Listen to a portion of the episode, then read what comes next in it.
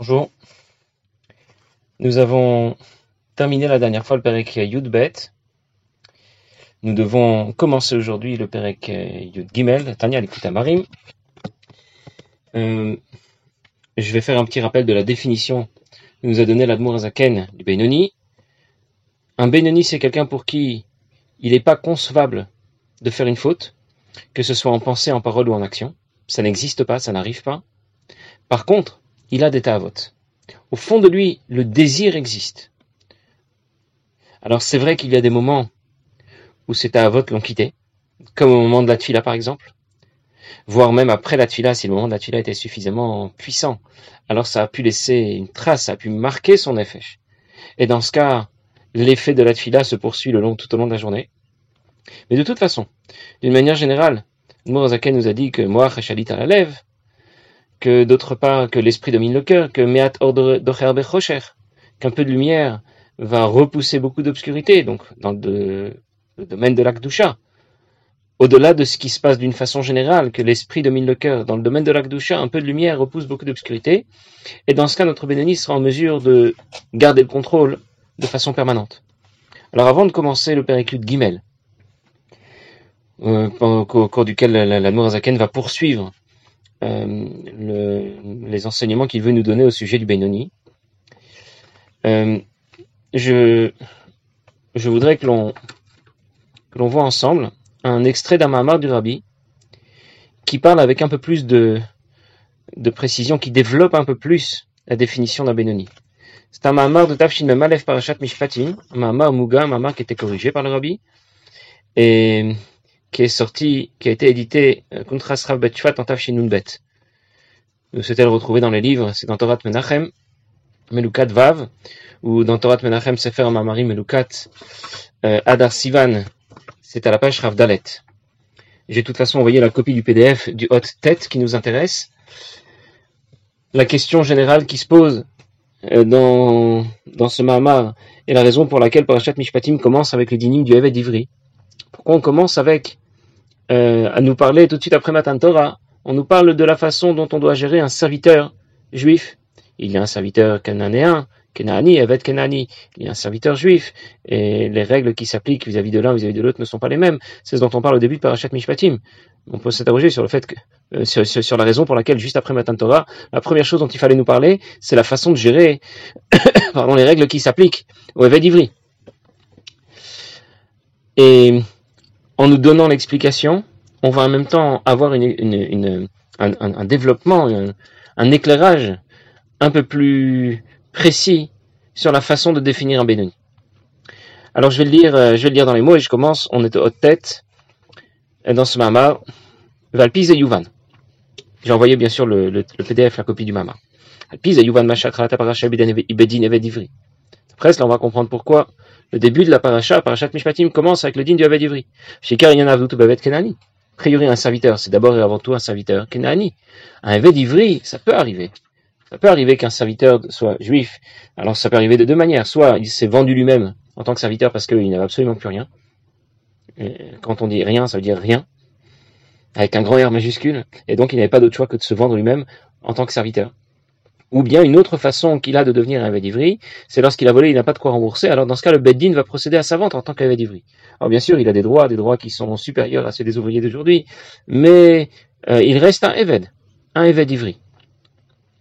Essentiellement, la Avdout, la servitude, ne concerne, ne concerne que les, que les Avadim Kenaanim, les serviteurs Kenaanim, pas les Avadim Ivrim. Avadim Ivrim, ça peut arriver, mais ça reste relativement exceptionnel. Et le rabbi continue, il dit, parce que l'essentiel n'est pas tellement d'obéir, comme un serviteur, Kabbalatol, accepter le joug de Dieu, mais de l'accepter avec plaisir, avec enthousiasme. Et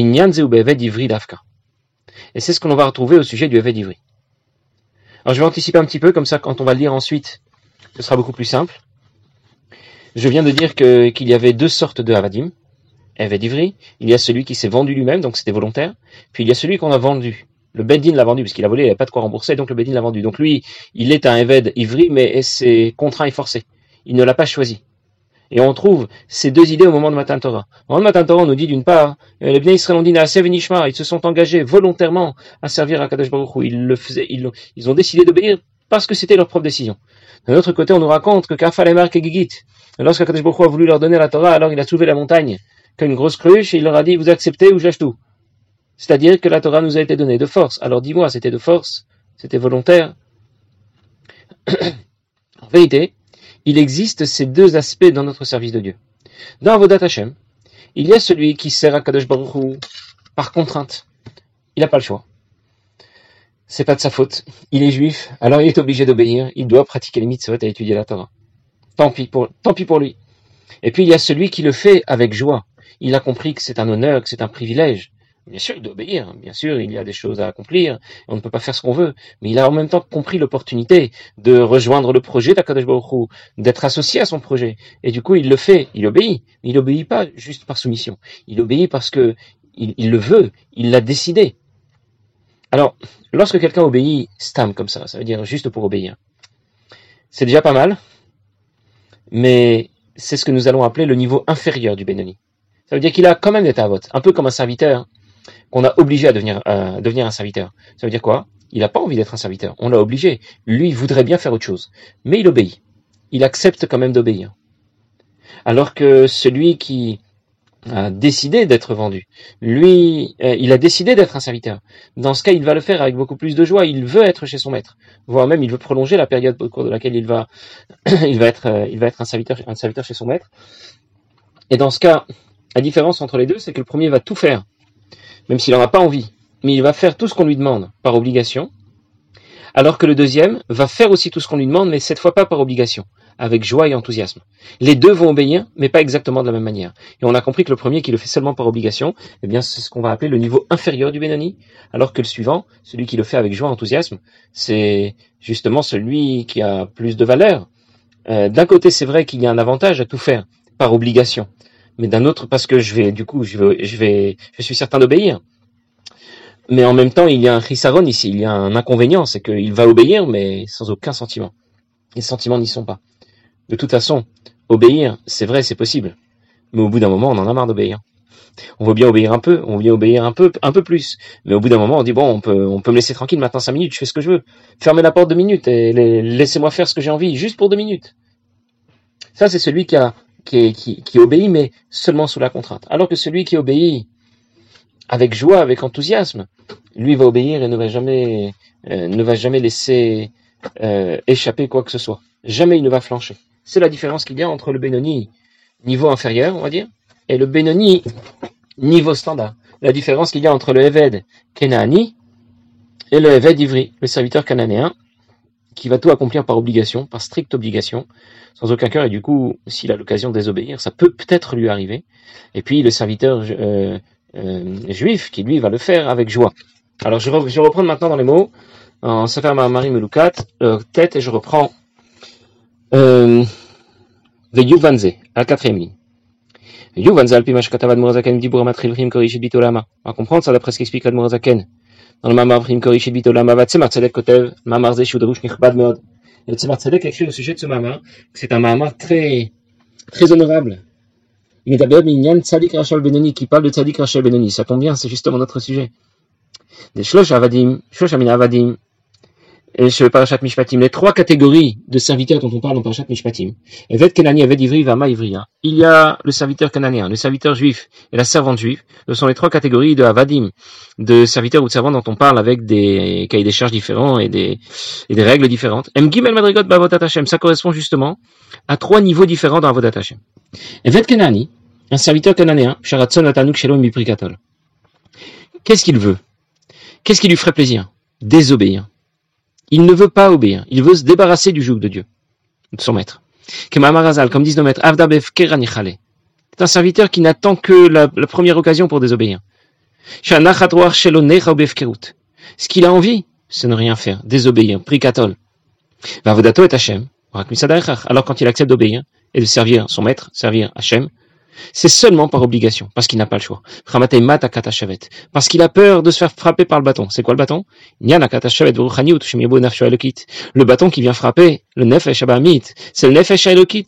Lorsque le nefesh elokit brille plus fort, alors il ressemble, il est comparé à un bâton qui vient frapper le nefesh abamit et qu'il soumet. Et la shagilou nefesh elokit ou rag benega, pardon, la mais la, révélation ici, la, puissance que montre le Nefesh Elokit ne concerne que la pratique concrète. Au fond de lui, le Nefesh Abamit est resté le même. Il ne veut pas obéir. Il obéit, contraint et forcé, mais il ne veut pas. Evet Kenani est aussi, inclus aussi, pas seulement le Benoni niveau inférieur, mais aussi le Rachavetovlo. Comment cherche Un serviteur cananéen, il peut désobéir. C'est pas seulement une idée, c'est pas seulement qu'au fond de lui il en est capable, ça peut même arriver concrètement. Mais quand son maître le frappe, alors il retourne à son travail. Il en va de même dans Avodat Hashem.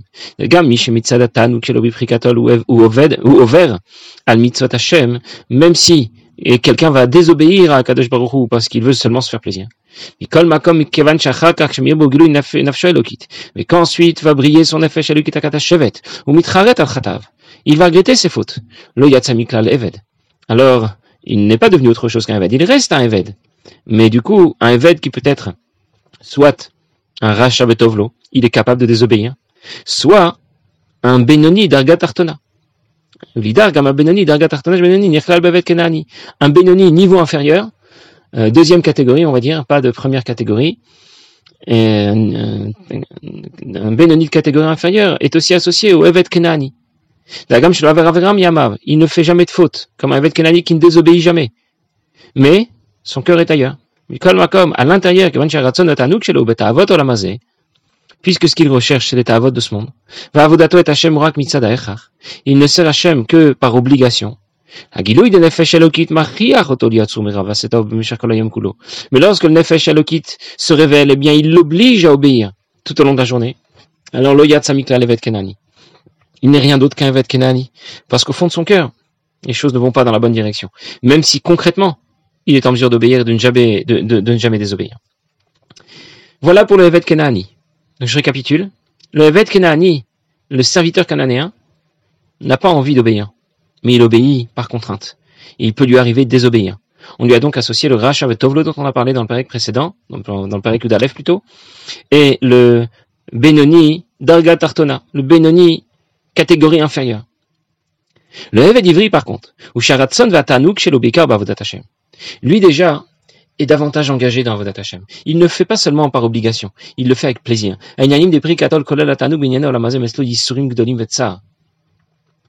Et tout ce qui est engagé du côté de ce monde, les plaisirs de ce monde, désobéir, c'est pour lui quelque chose qui le ferait énormément souffrir. Maintenant, quand ça arrive, il n'en est pas dégoûté comme le tzaddik. C'était là la différence. Mais déjà, le Benoni de catégorie standard, pas encore catégorie supérieure, on en parlera dans les prakim qui viennent, Benoni de catégorie standard déjà euh, a la volonté de ne pas continuer dans cette mauvaise direction. Vous Et déjà le fait que euh, des fois il lui monte une une pensée furtive qui lui fasse euh, euh, prendre conscience du plaisir qu'il a de telle ou telle chose de ce monde, déjà ça le rend amer. C'est ce qu'on appelle un Benoni d'une façon standard. Tzadik, c'est ensuite un Tzadik. Rabbi va continuer dans ce matin et expliquer alors pourquoi Parashat Mishpatim commence par les dinim du Eved Ivri? Pourquoi pas parler d'inim du Avad Kenani? On commence à me parler déjà de Avadim. Et ça, c'est un point très important. On me parle d'un Eved pour m'apprendre que le premier pas dans Avodat Hashem, la première approche, c'est l'approche d'un Eved, c'est l'approche d'un serviteur. Il faut d'abord savoir que, nous devons obéir. C'est le premier, la première pierre dans tous les, de, tout, de, tout, de tout l'édifice. Maintenant, ça ne suffit pas on ne peut pas continuer juste sur cette première pierre. Il faut ensuite euh, bah, construire tout un bâtiment. C'est vrai que la base, ça restera Kabbalatol, ça restera accepter d'obéir, mais pour que on ait devant nous un grand palais, eh bien, il va falloir construire en hauteur. Et construire en hauteur, ça veut dire développer notre amour, notre crainte pour Dieu. Et dans ce cas, diminuer d'autant notre flamme et notre intérêt pour les choses de ce monde, comme on a déjà expliqué dans les derniers shiurim. C'est pour cette raison, va nous dire le rabbi, que Parashat Mishpatim, juste après Matan Torah, vient nous parler des dinim du Eved ivri, et pas du Eved Kenani, pour nous apprendre, oui, tu dois être un Eved, mais un Eved ivri, pas quelqu'un qui obéit pour obéir. Tu as l'obligation, le devoir de, de développer euh, la motivation que tu vas engager dans, dans Vodat Hashem. Les, deux, les deux approches ont leur avantage et leur inconvénient. C'est très important d'obéir. C'est très important aussi d'être motivé, d'avoir de l'amour, de la crainte, d'être euh, engagé dans Avodat Hashem, pas seulement par obligation. Pourquoi pas l'un et pas l'autre, on a envie de dire, mais on pourrait très bien se contenter de l'une ou de l'autre de ces deux solutions, parce que chacune a un inconvénient. On me demande d'obéir, j'accepte d'obéir, mais au bout d'un moment, je vais en avoir marre d'obéir. Ça commence à bien faire. Alors c'est là que va prendre le relais l'amour et la crainte de Dieu. Et c'est très bien. Dans ce cas, on a envie de se dire, mais alors pourquoi ne pas seulement engager notre motivation, notre amour, notre crainte pour Dieu? Là, j'ai un autre problème. J'ai un autre inconvénient. C'est que notre amour et notre crainte pour Dieu va rester bridés. J'aime Dieu, je le crains, mais à un certain degré, à un certain niveau. Si ça dépasse une certaine limite, je veux dire, je l'aime beaucoup, Akadosh Baruch mais pas à ce point-là. Pas au point de renoncer à telle et telle chose qui me fait envie. Et c'est là où Kabbalatol va prendre le relais. C'est là où la soumission va prendre le relais. Pour cette raison que l'un ne va pas sans l'autre. Il faut en même temps Kabbalatol, la soumission, être un Eved. Et en même temps, un Eved ivri, quelqu'un qui va développer sa motivation, son amour et sa crainte pour Dieu. Il y a une le Rabbi explique que euh, euh, ce problème se retrouve euh, lorsque l'on parle des matzot. Il y a la matzah simple et la matzah ashira. La matzah simple, c'est une matzah qui n'a pas de goût, qui est sèche, quoi. N'a pas vraiment de goût. On a l'impression de manger pas du carton. Bon, ça peut être plus ou moins bon, mais c'est pas vraiment un goût, euh, exceptionnel. Il n'y a ni sucre, ni sel, a rien du tout. Enfin, en tout cas, dans la matzah, je parle de la matzah, bien sûr. Euh, je vais pas donner des noms de fabricants, mais de la matzah shmura, la matzah simple, faite, à la main, sans rien d'autre que de la farine et de l'eau. Et c'est très bien. Effectivement, elle n'a pas de goût. Et c'est la matzah qu'on va utiliser pour le soir du seder. Il y a un autre type de matzah. C'est la matzah ashira. Un matzah dans laquelle on a pu mettre, alors c'est pas celle qu'on utilise pour la mitzvah de matzah. Et chez Chabad, on ne la prend même pas pendant tout à fait de Pessah. Mais on peut imaginer une matzah dans laquelle on aurait introduit un jus de fruits, on aurait introduit, des, éléments qui vont la rendre meilleure. Et qu'est-ce que ça donne comme euh, résultat? La matzah que l'on a mélangé farine plus eau, c'est vrai que c'est la matzah de base, qui représente le kabbalatol, la soumission pure et dure, mais en même temps, tout au long du procédé de fabrication, il est, possible que cela devienne du chametz. Et le chametz représente le mal, le nefesh abamit, ce qui gonfle. Alors que la matzah ashira, c'est la même farine, mais cette fois sans eau, uniquement avec un pur jus de fruits dans lequel il n'y a pas une seule goutte d'eau qui a été mélangée. Alors, d'une part, elle va être meilleure, c'est vrai, elle a plus de goût, mais d'autre part, elle ne risque pas de devenir chametz. Il n'y a pas de risque que cette matzah devienne chametz.